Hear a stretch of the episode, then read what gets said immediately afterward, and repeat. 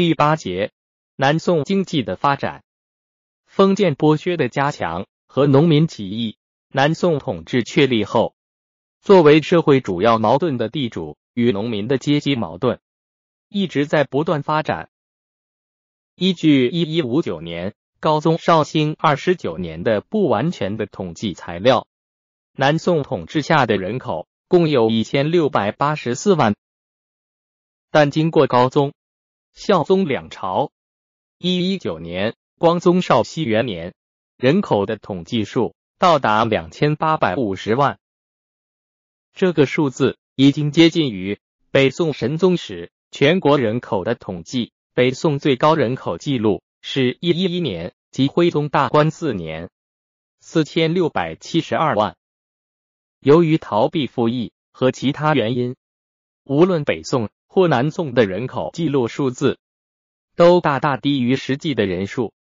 但记录数字的增减。也显示出一个大概的趋势：南宋统治时期，人口在急速增长，这在很大程度上是由于北方汉人大量南迁的缘故。北宋时，经济发达的地区都在南方，大批劳动人民的南迁，使南方经济得到进一步的发展，为宋朝在南方立国抗战。提供了物质基础，但另一方面，以赵宋皇室为首的贵族、官僚、地主来到南方，疯狂的掠夺土地，霸占庄田，土地兼并的加剧，成为南宋经济发展中的一个极为突出的严重问题。随之而来的，必然是广大自耕农的破产和广大佃农。更加被束缚在地主的土地上，遭受苛刻的压榨。